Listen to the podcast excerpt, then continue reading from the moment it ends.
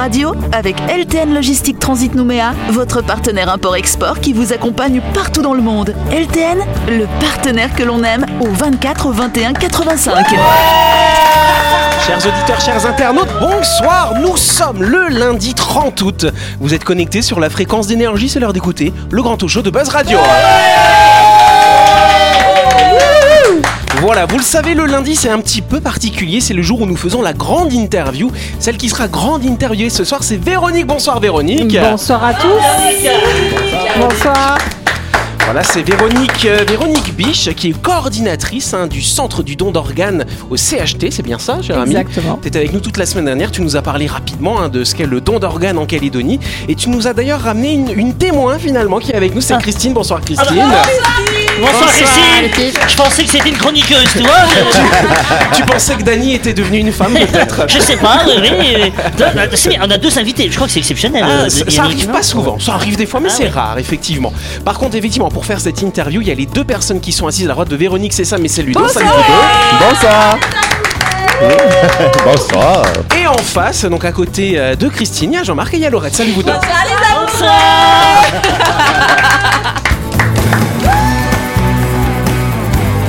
Retrouvez les émissions de Buzz Radio en vidéo sur buzzradio.energie.nc.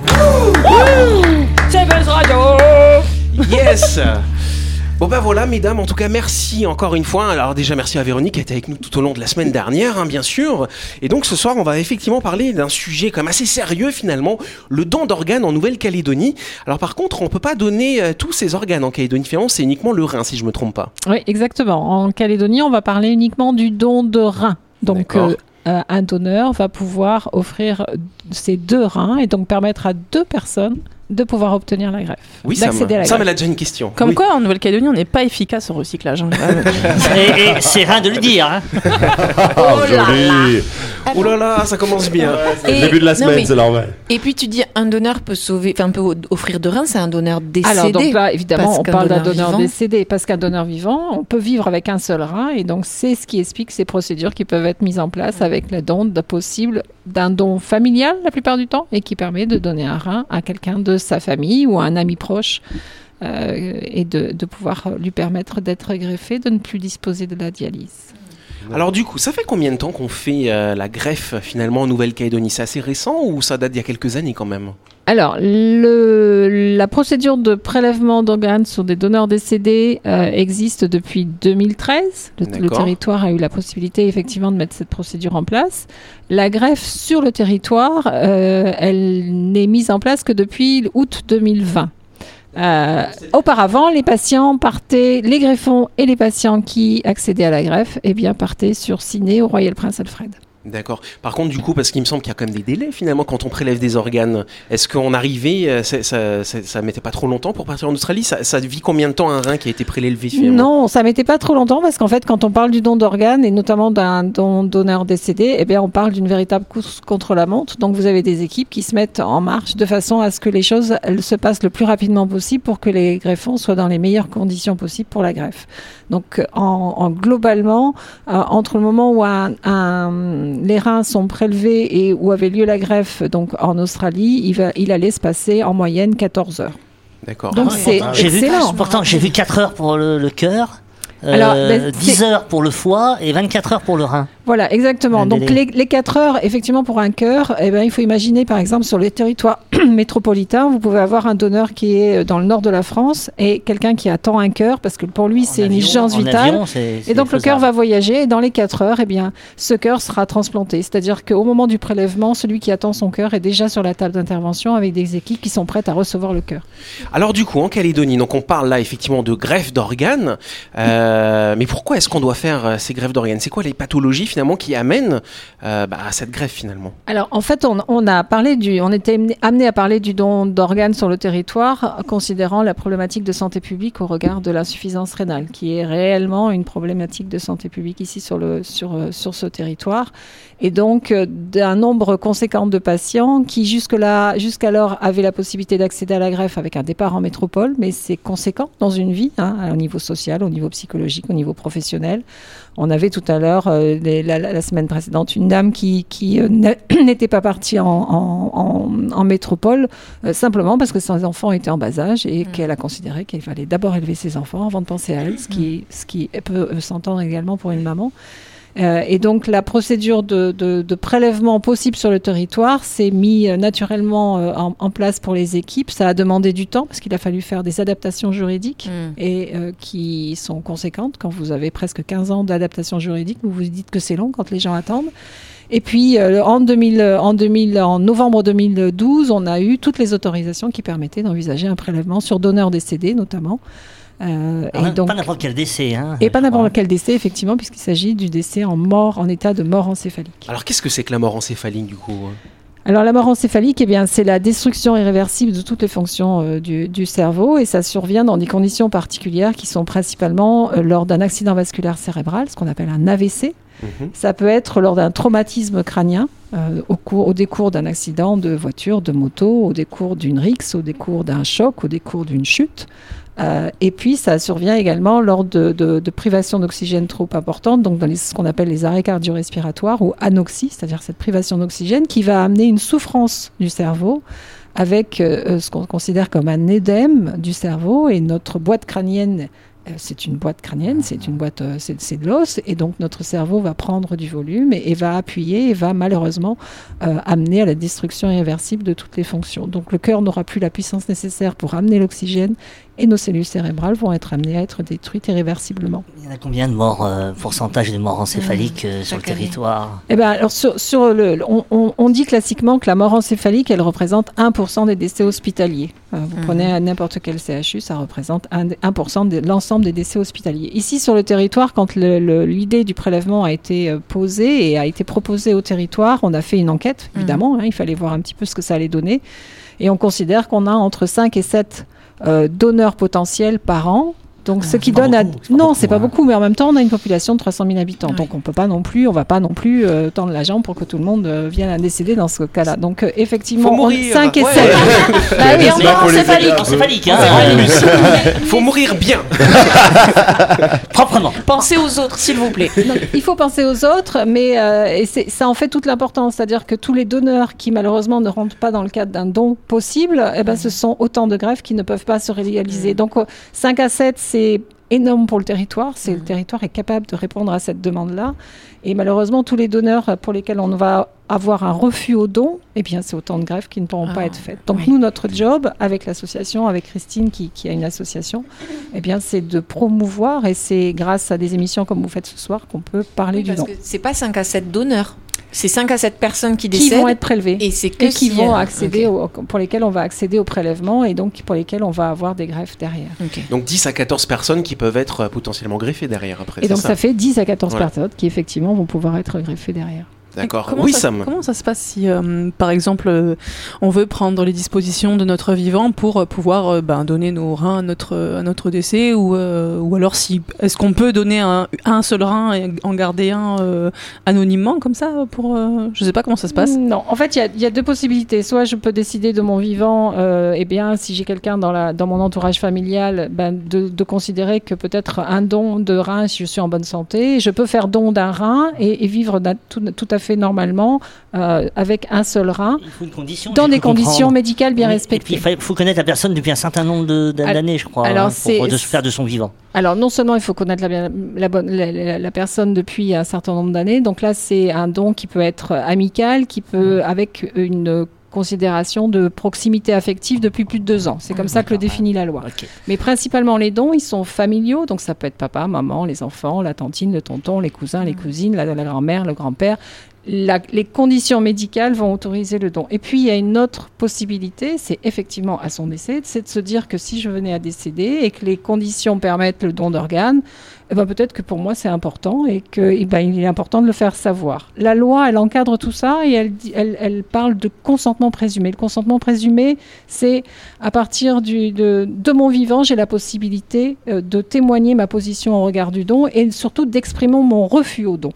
C'est ça le consentement. Donc je vais pouvoir le faire sur ce qu'on appelle le registre national des refus.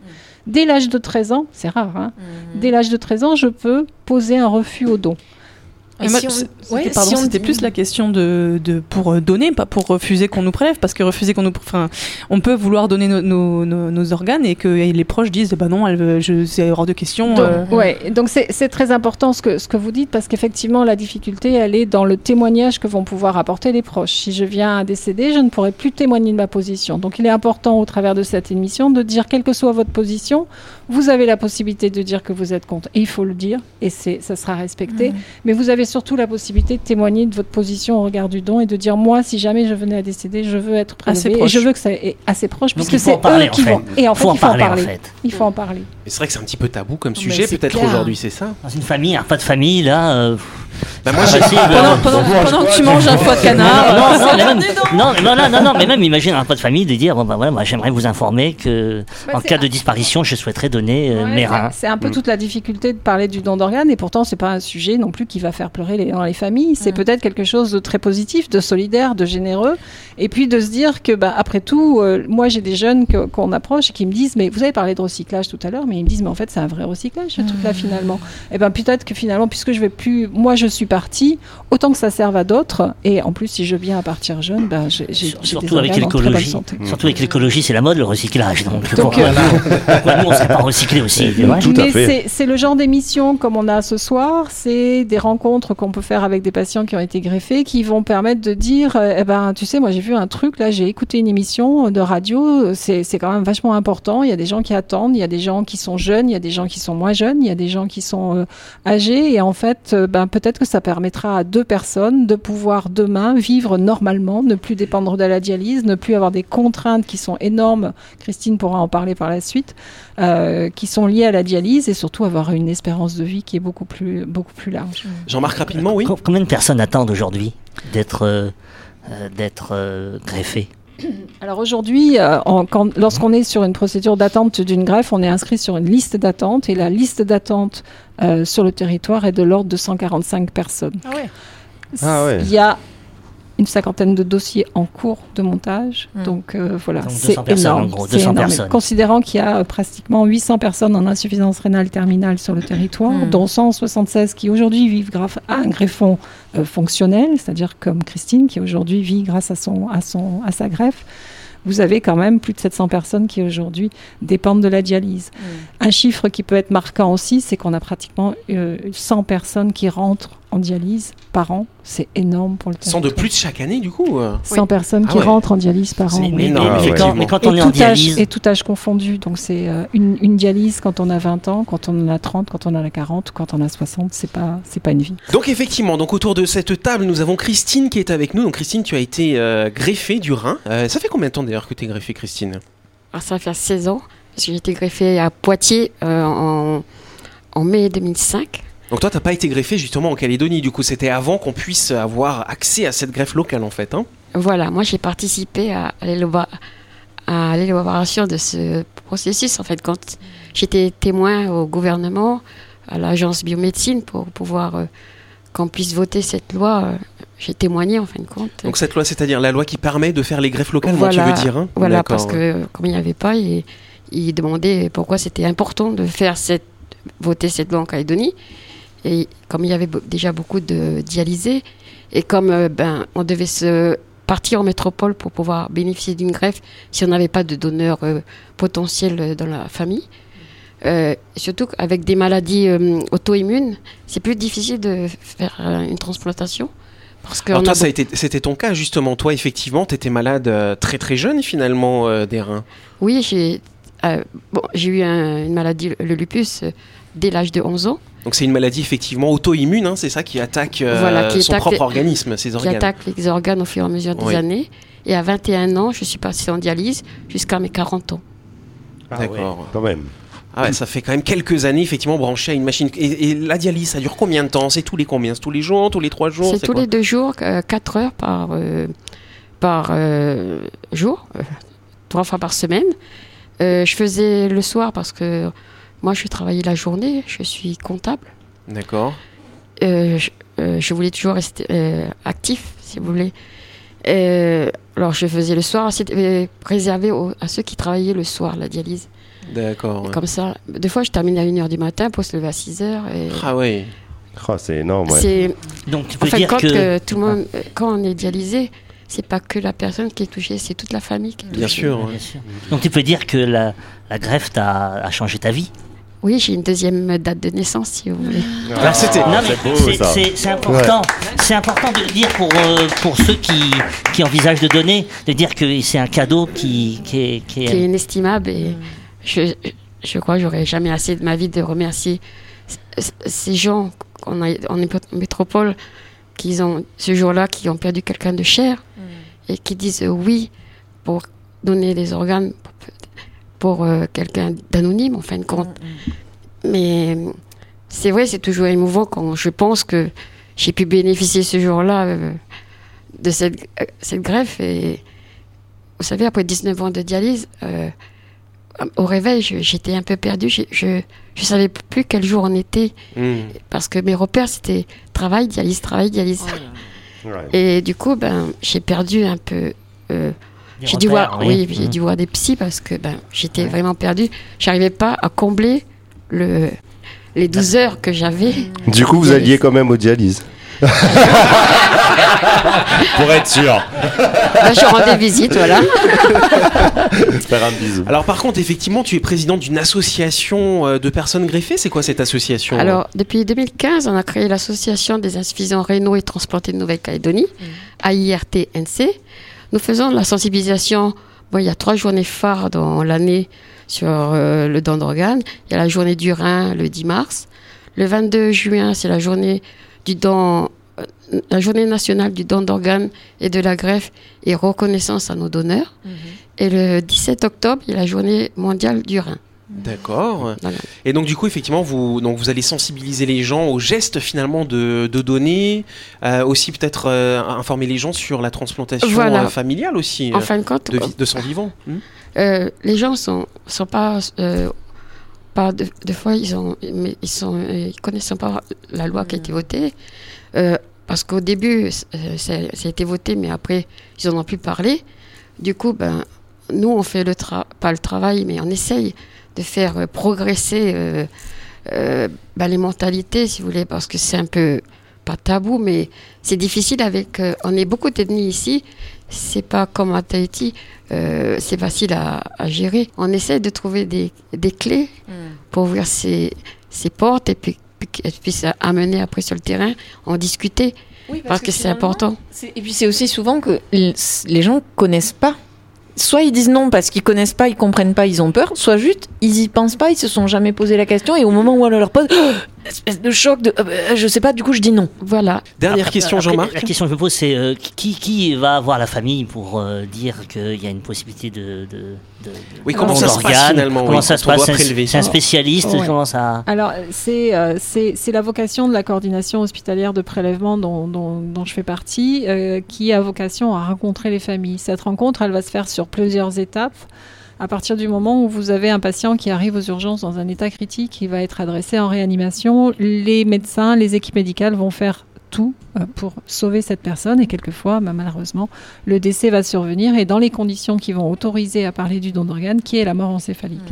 Donc on va devoir déjà qualifier ce décès, c'est-à-dire que une mort encéphalique, elle se décrète pas comme ça. Donc il y a une série de tests qui vont être faits, il y a une série d'examens qui vont valider ce décès, qui Parce que vont la confirmer le décès. La personne, elle continue à respirer, son cœur bat, c'est bien Donc ça c'est en le fait. fait, hein. qu'elle soit en réanimation qu'effectivement les dispositifs de réanimation et notamment euh, le, le respirateur va amener l'oxygène et va permettre aux organes de continuer à, à assurer leur fonction. Et c'est ce décès une fois prononcé, eh bien c'est après avoir rencontré la famille sur la gravité de la situation, sur euh, l'explication déjà que- de ce que c'est qu'une mort encéphalique, hein, parce qu'on va annoncer un décès sur un patient qui continue à avoir un thorax qui se soulève puisqu'il y a euh, l'oxygène amené par le, le- le respirateur, un cœur qui continue à battre, un corps qui est chaud, alors qu'habituellement le- la, la mort, ça signifie aussi la, la raideur, ça, ça signifie le froid. Et parce qu'au final, tous les délais dont vous avez parlé, c'est les délais une fois que les organes ont été prélevés. C'est pas les délais après le décès. C'est pas les délais après le décès. Un, un- Quelqu'un qui est en situation de mort encéphalique, en état de mort encéphalique, il n'y a plus de commande centrale. Mm. Le cerveau, qui est quand même notre, euh, notre organe central et qui commande les différentes fonctions de l'organisme, n'est plus présent. Et donc, euh, le support des médicaments qui vont être euh, mis en place par les équipes médicales vont aider à préserver les organes. Mais ça, ça va avoir un temps, un délai plus ou moins long. On, on- on considère qu'en 24-48 heures, ça va dépendre aussi de l'âge du, du patient. Euh, mais ce délai-là, il ne va pas être extensible. Mm. Donc, quand on parle de course contre la montre, c'est euh, de pouvoir, dans les meilleures conditions, amener cette personne, si le don est confirmé, euh, jusqu'au prélèvement. Et ça n'est que, que la, la question du don, elle ne va être, elle ne va être abordée qu'une fois qu'on a réellement pris conscience de- du décès et de ce décès particulier qui est la mort encéphalique. Et ça n'est qu'à partir de ce moment-là qu'on va pouvoir commencer à aborder la question du don en, signifiant qu'effectivement ce décès nous autorise à aborder une question importante, fondamentale, qui est le don d'organes, et notamment le don de rein possible en Nouvelle-Calédonie pour des personnes qui sont en attente. Bon bah je pense qu'on peut applaudir effectivement Véronique pour son travail et Christine qui était avec nous. Merci beaucoup. Voilà, c'est déjà la fin de cette émission, on va devoir rendre l'antenne dans quelques instants. On aura parlé cas- de tout cette semaine. Eh hein. ouais, on aura parlé tout, t'as vu ça un petit peu Jean-Marc. hein. On parle du don d'organes pendant Eh une ouais. semaine, c'est ça Buzz Radio. Eh c'est- ouais, super ça. intéressant d'ailleurs. Et donc c'est vrai qu'effectivement, bah voilà, le don d'organes, si ça peut, euh, bah voilà, peut-être que ce soir, hein, quand vous allez euh, dîner euh, en famille, entre amis, peut-être que vous allez pouvoir aborder cette question qui n'est peut-être pas finalement tabou en fait, hein, euh, mais ça peut permettre de sauver des vies et, et c'est, euh, puis voilà, bah quand on est mort, on peut donner ses organes, c'est bien. Moi je suis d'accord, moi je donne, je, je l'annonce à l'antenne, hein, faites gaffe, enregistré. Attention, hein, vous allez intérêt de donner mes organes. Ouais, ils vont me tuer après moi. Moi, je sais que ça me laisserait pas le choix. Si j'ai- je suis en moment encéphalique, elle va dire euh, donne tes organes. Dépouillez-le. Tout. Bon voilà, en tout cas c'est la fin de cette émission. Merci à vous de nous avoir suivis. N'oubliez pas que Buzz Radio c'est tous les soirs à 18h30 sur l'antenne d'énergie. Nous sommes rediffusés à 12h30. hein. donc si vous avez pris cette émission en cours de route, demain à 12h30, tac, vous pouvez nous écouter. On est également disponible en podcast hein, sur Deezer, Spotify, Apple Music, euh, Amazon Music, etc. Euh, J'aimerais qu'on fasse un tonnerre d'applaudissements pour Véronique et Christine. Merci les filles. Merci, Merci beaucoup. Christine pour ce témoignage, merci Véronique pour toutes ces explications. On se retrouve demain soir à 18h30 pour euh, une nouvelle série d'émissions. Bonne soirée à vous. Merci la bande, merci à vous. soirée.